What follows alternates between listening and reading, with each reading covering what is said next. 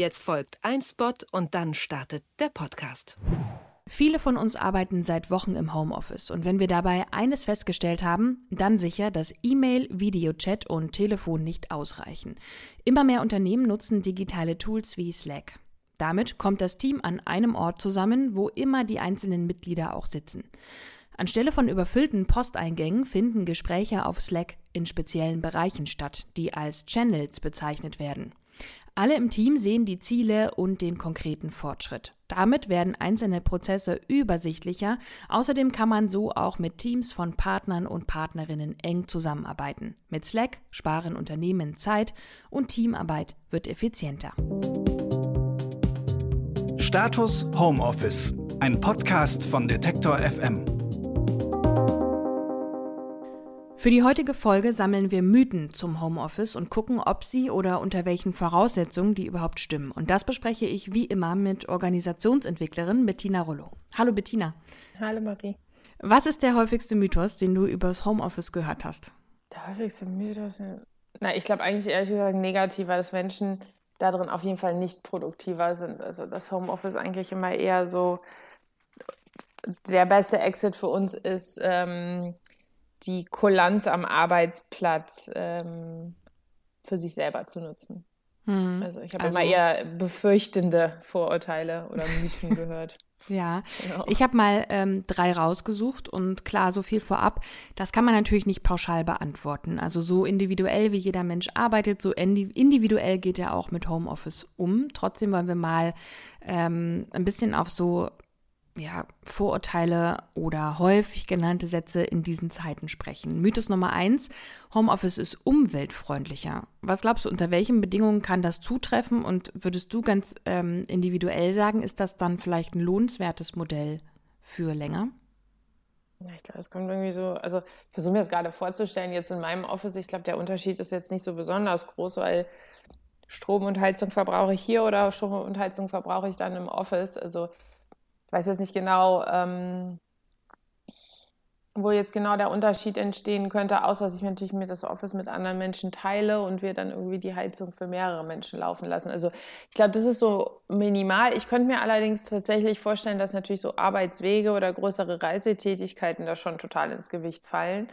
Und dass es jetzt, sagen wir mal, in dem Sinne umweltfreundlicher ist, als dass wir schaffen, mehr Ressourcen vielleicht mehr für mehrere Menschen einzusetzen und da mehr also Synergien zu schaffen. Ne? Also wenn ich dann in meinem eigenen Haushalt bin, dann eben nicht irgendwie Kaffee und alles doppelt zu machen, sondern ähm, das irgendwie zu Hause zu nutzen, also dass das sozusagen alles ineinander übergeht, genauso wie man das auch bei Coworking Spaces sehen würde, dass man da halt in der Lage ist, auch Synergien zwischen verschiedenen äh, Menschengruppen zu schaffen, die dann sich Ressourcen eben teilen. Also ich glaube, so Ressourcen teilen, Synergien schaffen, das erscheint mir eine Möglichkeit.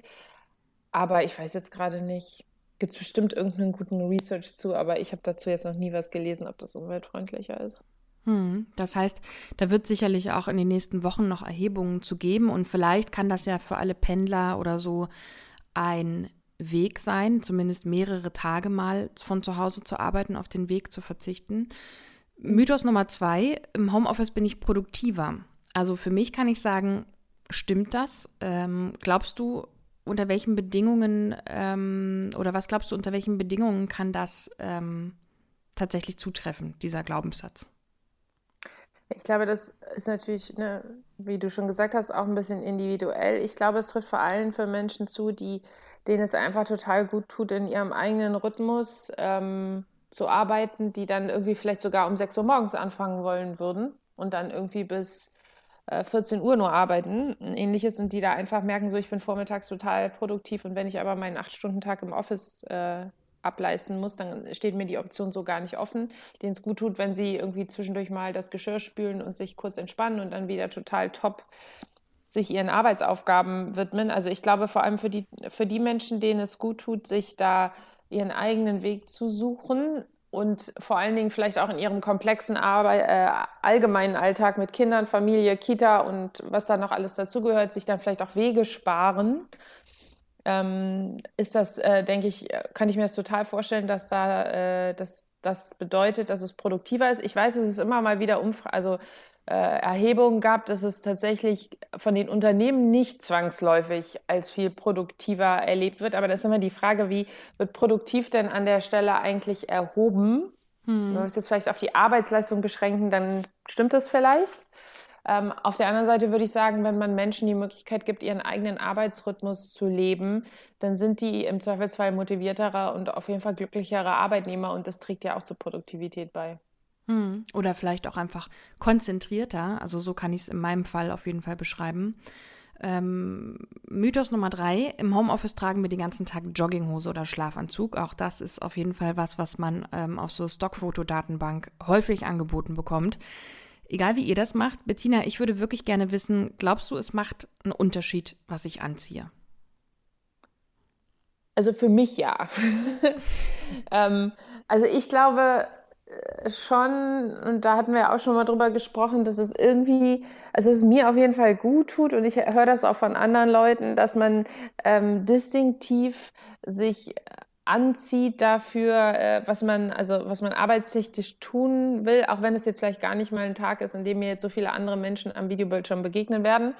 Aber dass ich einfach so ein bisschen diesen, dieses Ritual von sich anziehen ähm, umsetze, dass das so einen Auftakt gibt, so ins Arbeiten rein, dass das viele Menschen dann äh, gelernt haben, jetzt vor allem in den letzten sieben Wochen, dass ihnen das gut tut und dass es diese Abgrenzung zum ähm, Ich äh, chille zu Hause und erhole mich ähm, Modus braucht.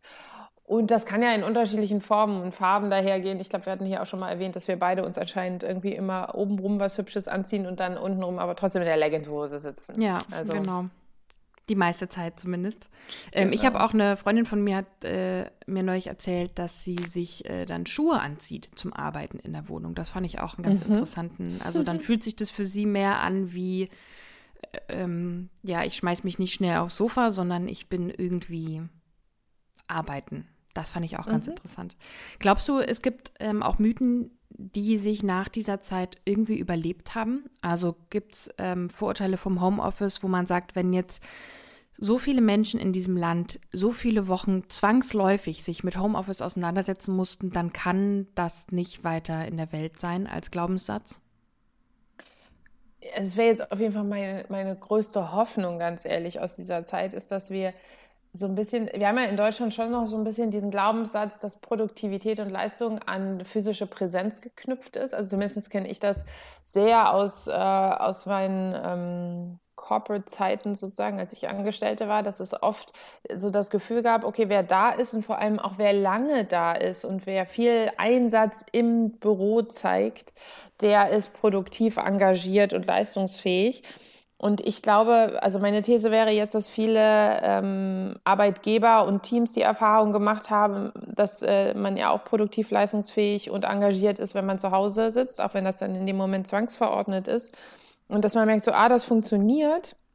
Und auch dieses, glaube ich, diese Befürchtung des Gefühls von Kontrollverlust, also dass wenn wir jetzt alle zu Hause dezentral sitzen, wir überhaupt keinen kohärenten Arbeitsalltag als Team hinbekommen. Also ich weiß, dass es vielen Teams sehr gut gelungen ist. Ich weiß aber auch, in einigen Teams hat das sehr viel gerumpelt. Also ich glaube, das ist dann immer so individuell, wie, wie gut haben wir das denn umsetzen können und passt das zu uns? Aber ich, ich hätte jetzt die Hoffnung, dass sich ähm, die doch manchmal in Deutschland noch vorherrschende, etwas konservativere Haltung zu Homeoffice ähm, verändert hat, weil wir eben positiv Erfahrungen gemacht haben. Das war heute mal unser Blick auf Homeoffice-Mythen. Vielen Dank fürs Zuhören. Mein Name ist Marie-Sophie Schiller und ich freue mich, wenn ihr diesen ebenfalls von zu Hause aus produzierten Podcast abonniert. Tschüss und tschüss, Bettina. Ciao.